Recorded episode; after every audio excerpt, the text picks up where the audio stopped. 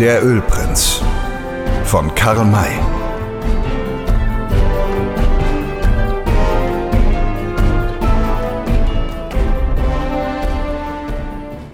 Sechzehntes Kapitel.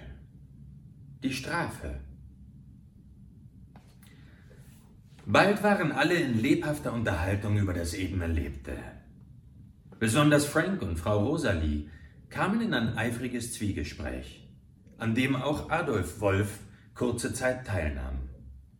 Doch bald trennte er sich wieder von den beiden, um seinen Onkel aufzusuchen, der sich oben auf dem hohen Ufer im Lager befand. Als er an die Furt kam, begegnete er den Navajos, die ihre Pferde aus den Verstecken geholt hatten und sie hinaufschaffen wollten. Ihr Häuptling leitete diese Arbeit, und Winnetou und Old Shatterhand standen bei ihm.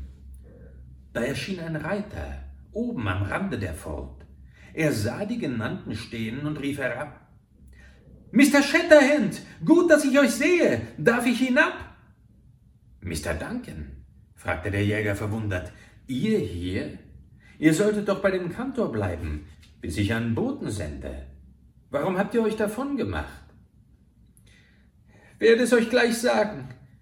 Er kam langsam herabgeritten, sprang dann von seinem Pferd und erzählte in erregtem Tone Wäre ich doch nicht dort geblieben, sondern mit euch geritten, wenn ihr wüsstet, was ich erlebt habe. Was habt ihr denn erlebt? Was ist denn geschehen? Schreckliches! Der Ölprinz hat mir meine Anweisung wieder abgenommen. Der Ölprinz, alle Wetter. Erzählt es doch, schnell. Der Bankier berichtete, was sich ereignet hatte. Mann, rief Old Shatterhand am Ende des Berichtes aus. Das habt ihr schlau, sehr schlau angefangen. Warum habt ihr denn den Wisch nicht einfach vernichtet? Jawohl, ihr habt recht. Wollte ihn zum Andenken aufbewahren. Jetzt bereue ich's bitter. Verschafft mir den Zettel wieder, Sir. Ich bitte euch inständigst darum. Ja, ja, Erst macht ihr die Fehler und dann soll ich sie wieder ausbessern. Habt ihr denn gesehen, wohin die Diebe ritten? Stromaufwärts, dahin, woher sie gekommen waren und woher auch wir gekommen sind. Also sind sie wirklich den Spuren der Navajos gefolgt, um Wolf zu überfallen und ihm die Schrift abzunehmen. Durch ein besonderes Zusammentreffen verschiedener Ereignisse sind sie aber viel leichter dazu gekommen. Wie lange ist das her? Sehr lange. Dieser blödsinnige Kantor band mich nicht eher los.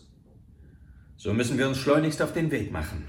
Stromaufwärts? fragte der Häuptling. Ja, jedenfalls zunächst. Später sind sie wohl stromabwärts geritten. So hätten sie ja hier vorüber gemusst. Nein, sie sind hinüber nach dem anderen Ufer. Uff, hat mein Bruder Grund, das zu vermuten? Ja. Sie haben das Papier und wollen nach San Francisco. Da müssen Sie nach dem Colorado hinunter. Ganz denselben Weg, den Sie ritten, als Sie in eurem Lager waren.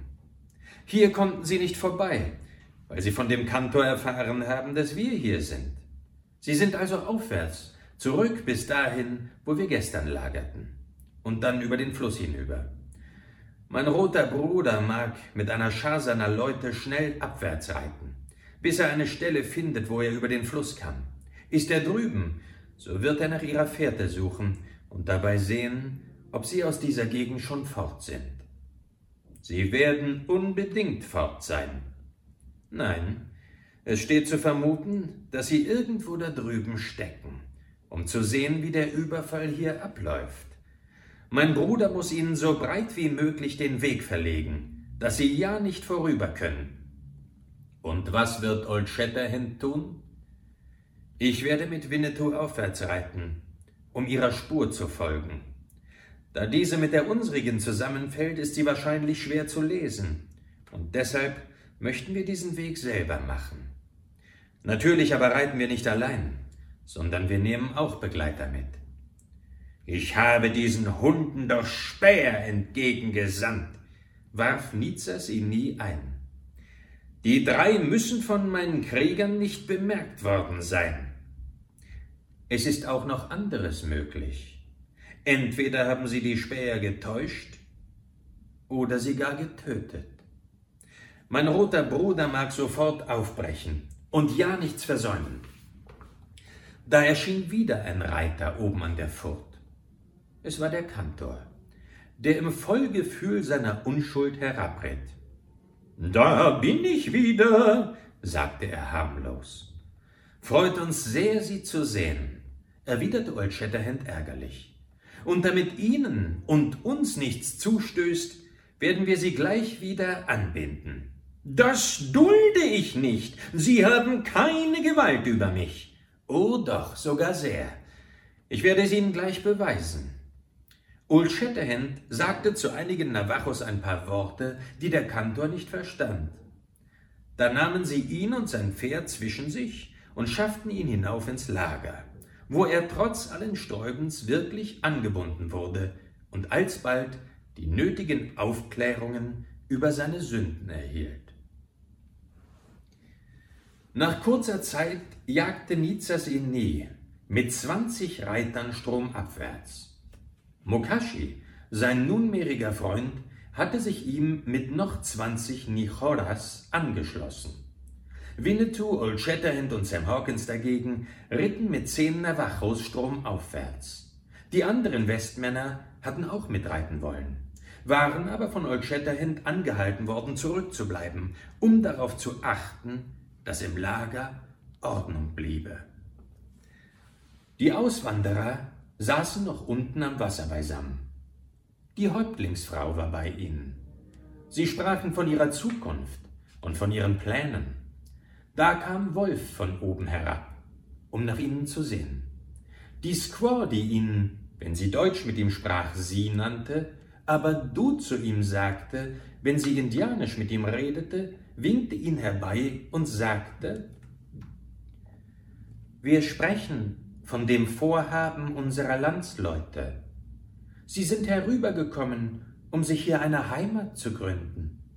Mittel besitzen sie nicht, nur Ebersbachs haben Geld und wollen die anderen damit unterstützen.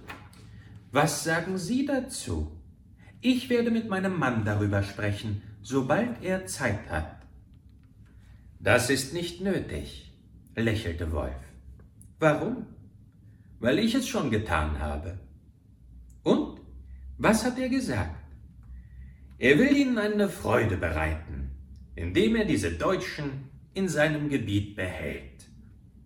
Das freut mich herzlich. Ich weiß, dass er mir meinen Wunsch jedenfalls erfüllt hätte. Aber dass er meine Bitte nicht erst abgewartet hat, das ist mir doppelt lieb. Wie haben Sie sich denn nun eigentlich die Sache gedacht? Sehr einfach. Diese Leute bekommen Land geschenkt, so viel sie brauchen. Es ist ja mehr als genug davon da. Waldland, Ackerland, Weideland. Dann veranstalten wir einen Ritt nach Guayolate oder Latinacha hinüber, wo wir Ackergeräte und alle nötigen Werkzeuge einkaufen. Für Pferde, Kühe und andere Weidetiere werden wir auch sorgen und beim Bau ihrer Wohnungen werden den Siedlern alle unsere Männer und Squaws gerne helfen, so dass sie sehr bald eingerichtet sein können. Nur hat die Sache freilich einen Haken. Einen Haken? Ja, einen bösen, schlimmen Haken, lächelte er wieder. Was nützt es denn, wenn die Siedler von uns alles bekommen sollen, aber gar nichts haben wollen. Wie steht es denn in dieser Beziehung? Diese Frage war an die Deutschen gerichtet. Alle antworteten natürlich mit einem freudigen Ja. Frau Rosalie, die gern für die anderen sprach, drückte die weiße Squaw an sich, reichte Wolf die Hand und rief aus Jetzt soll mich noch einmal mir einer sagen, dass die Wilden schlechte Menschen sind. Kein Mensch bei uns drüben ist so liebevoll, im armen Teufel ist solches Geschenk zu machen, dazu noch so ein großes. Ich halt's von jetzt ab nur noch mit den Indianern und nimmer mit den Weißen. Hoffentlich wird der Kantor nicht auch da bleiben wollen. Das könnte uns das ganze Glück noch in den Brunnen fallen. Oh nein, den schaffen wir fort versicherte Wolf. Dieser Pechvogel würde uns nur Unglück bringen. Es wird Ihnen bei uns gefallen. Wir haben große Kulturpläne. Und da kommen Sie uns eben recht. Nun wird Ihnen unsere Freigebigkeit erklärlich sein. Chisot und mein Neffe sollen das Werk, das wir beginnen, später zu Ende führen. Wir werden beweisen, dass der rote Mann dem Weißen gleichgestellt werden darf. Doch halt! Was war das da drüben jenseits des Flusses? Das klang wie der Todesschrei eines Menschen. Sollte der Ölprinz mit seinen Spießgesellen da drüben stecken und schon mit unseren Leuten in Kampf geraten sein? Das ist doch aber gar nicht möglich. Der Ölprinz war mit seinen beiden Begleitern ganz so, wie Old Shatterhand es vermutet hatte, am Fluss aufwärts bis zum letzten Lagerplatz der Navajos geritten und dort an das andere Ufer gegangen. Ihre Absicht war, da drüben abwärts zu reiten, um nach dem Colorado zu kommen.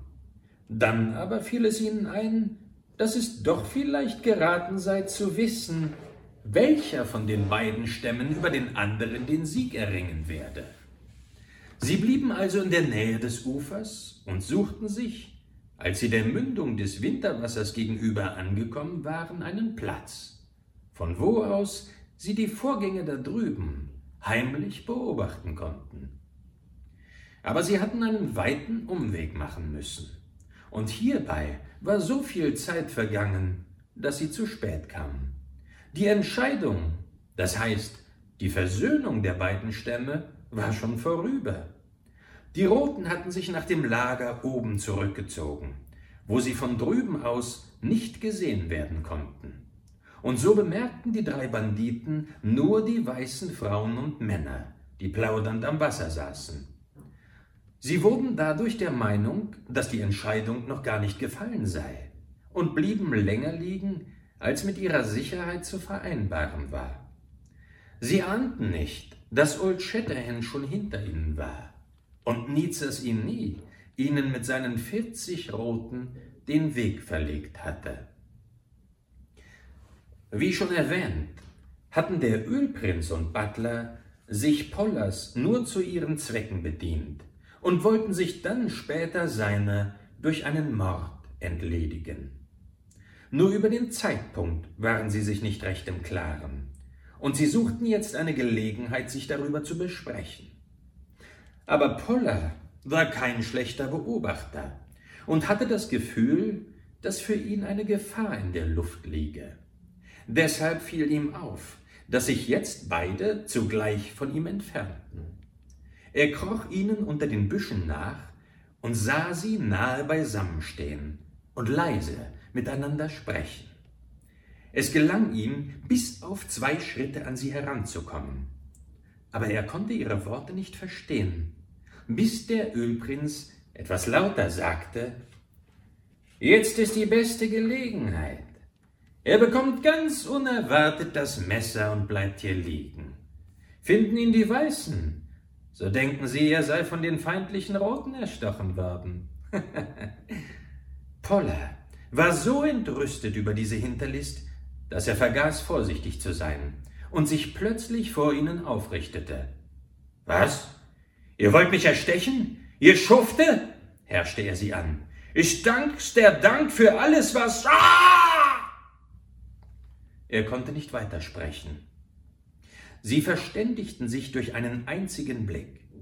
Dann hatte ihn Grinley mit einem schnellen Griff gepackt und Butler stieß ihm das Messer in die Brust. Die Klinge traf so gut, dass Poller nur den erwähnten Todesschrei ausstoßen konnte und dann leblos zusammenbrach. Die beiden raubten ihn aus und ließen die Leiche liegen, um dann wohl noch eine Stunde lang die Mündung des Winterwassers zu beobachten. Als da drüben noch immer nichts geschah, wurde ihnen das Warten bedenklich. Sie stiegen auf nahmen die drei ledigen Pferde am Zügel, wendeten sich der freien Ebene zu und ritten davon. Nur fünf Minuten später kam Old Shatterhand mit Winnetou und den anderen. Diese hatten alle Schwierigkeiten überwunden und die Fährte, obgleich sie mit der alten Spur zusammenfiel, bis hierher verfolgt. Nun fanden sie die Leiche. Mein Gott, das ist Poller, rief Old Shatterhand entsetzt, indem er den Toten sogleich untersuchte. Sie haben ihn ermordet, um ihn loszuwerden. Er hat nun seinen Lohn erhalten. Hier haben Sie gelegen, um uns drüben zu beobachten.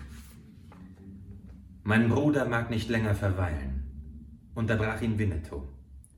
Sie sind vor kaum fünf Minuten fort. Hier geht Ihre Spur hinaus ins Freie. Schnell ihnen nach.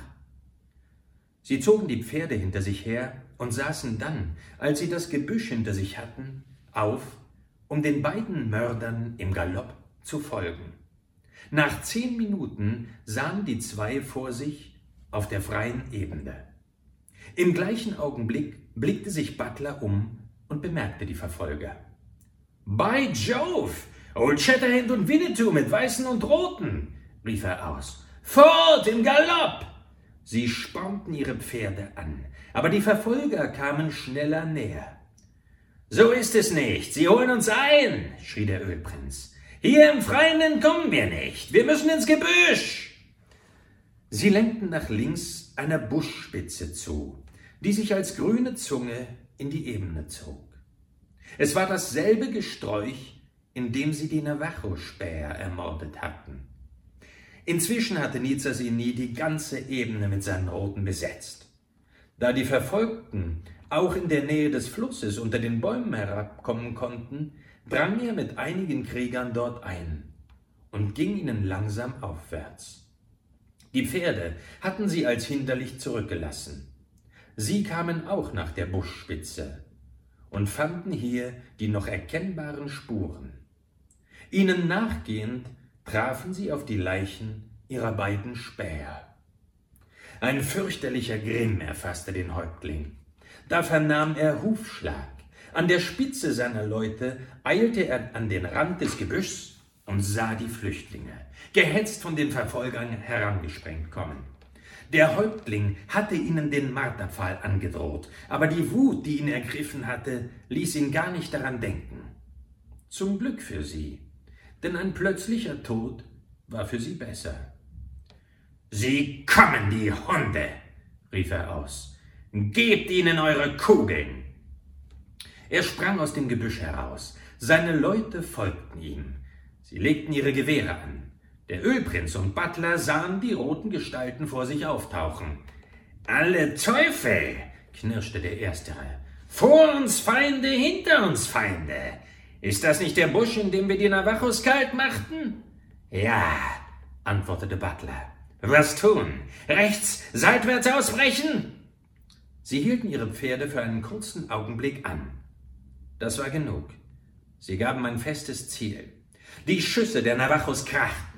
Die Pferde der beiden Mörder bäumten sich und schossen dann mit ihren zu Tode getroffenen Reitern vorwärts den Büschen zu und zwischen diese hinein, bis sie mit den losen Zügeln hängen blieben. Da fielen die Erschossenen herab, gerade neben ihre Opfer hin. Nur einige Augenblicke später kam Old Shatterhands Trupp. Sie stiegen vor dem Gebüsch ab und drangen darin ein. Da sahen sie den Häuptling mit seinen Leuten bei den vier Leichen stehen. Sie begriffen sofort, was jetzt und vorher hier geschehen war. Welch ein Gericht, sagte Old Shatterhand, den es schauderte. Gerade hier an derselben Stelle, wo sie mordeten, hat sie die Strafe ereilt. Gott ist gerecht. Und ich war zu schnell, fügte der Häuptling hinzu. Sie sollten zu Tode gemartert werden. Diese schnell tötenden Kugeln sind keine Strafe für sie. Nehmt unsere ermordeten Brüder und bindet sie auf die Pferde. Sie sollen oben, wo wir lagern, als tapfere Söhne der Navajos begraben werden. Diese weißen Hunde aber mögen hier liegen bleiben, um von den Aasgeiern zerrissen zu werden. Da flüsterte Sam Hawkins Old Shatter hinzu, hm, Gehen später heimlich her und begraben sie, wenn ich mich nicht irre. Sie waren Verbrecher, aber doch auch Menschen. Ein stilles, zustimmendes Nicken zeigte, dass der Jäger damit einverstanden war. Die anderen Roten wurden alle herbeigeholt. Dann setzte sich der Trupp mit den beiden Leichen in Bewegung, ging an einer passenden Stelle über den Fluss und zog dann dem Lager zu. Dort verwandelte sich der Anblick der Toten, das Freuden- und Versöhnungsfest in eine Trauerfeier.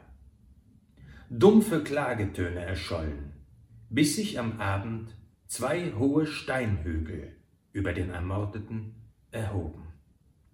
Die Stämme der Navajos und Nichoras blieben noch zwei Tage beisammen. Dann trennten sie sich. Die Weißen zogen mit den Navajos fort, ostwärts nach dem Rio Chaco, wo der Stamm seine Hütten und Zelte hatte. Und was dann weiter geschah? Darüber könnte man noch Bücher schreiben. Nizas Ini hielt Wort. Die vier Familien erhielten alles, was Wolf ihnen an der Mündung des Winterwassers versprochen hatte. Nie wurde ihr gutes Einvernehmen mit den Navajos getrübt. Die Westmänner blieben längere Zeit da, um den vier Haushaltungen mit Rat und Tat beizustehen und nahmen dann, allerdings nicht für immer, Abschied von den weißen und roten Freunden. Sie gingen hinüber nach Kalifornien und erlebten während dieses Ritts gar mancherlei Abenteuer. In San Francisco trennten sich die anderen von der Tante Droll und dem Hobble Frank, denn diese beiden glaubten, den unerfahrenen und faseligen Kantor nach Hause begleiten zu müssen. Beim Abschied fragte Sam Hawkins, Wann wird man euch denn wieder einmal sehen? Ihr beiden größten Helden des Wilden Westens? nu, wenn du dich gebessert hast, alter Schäker du, antwortete der Hobbelfrank. Schreib mir mal einen Brief nach meiner Villa Bärenfett. Würde mich sehr protegieren, zu hören, dass es dir hier im Westen pyramidal kannibalisch gut geht.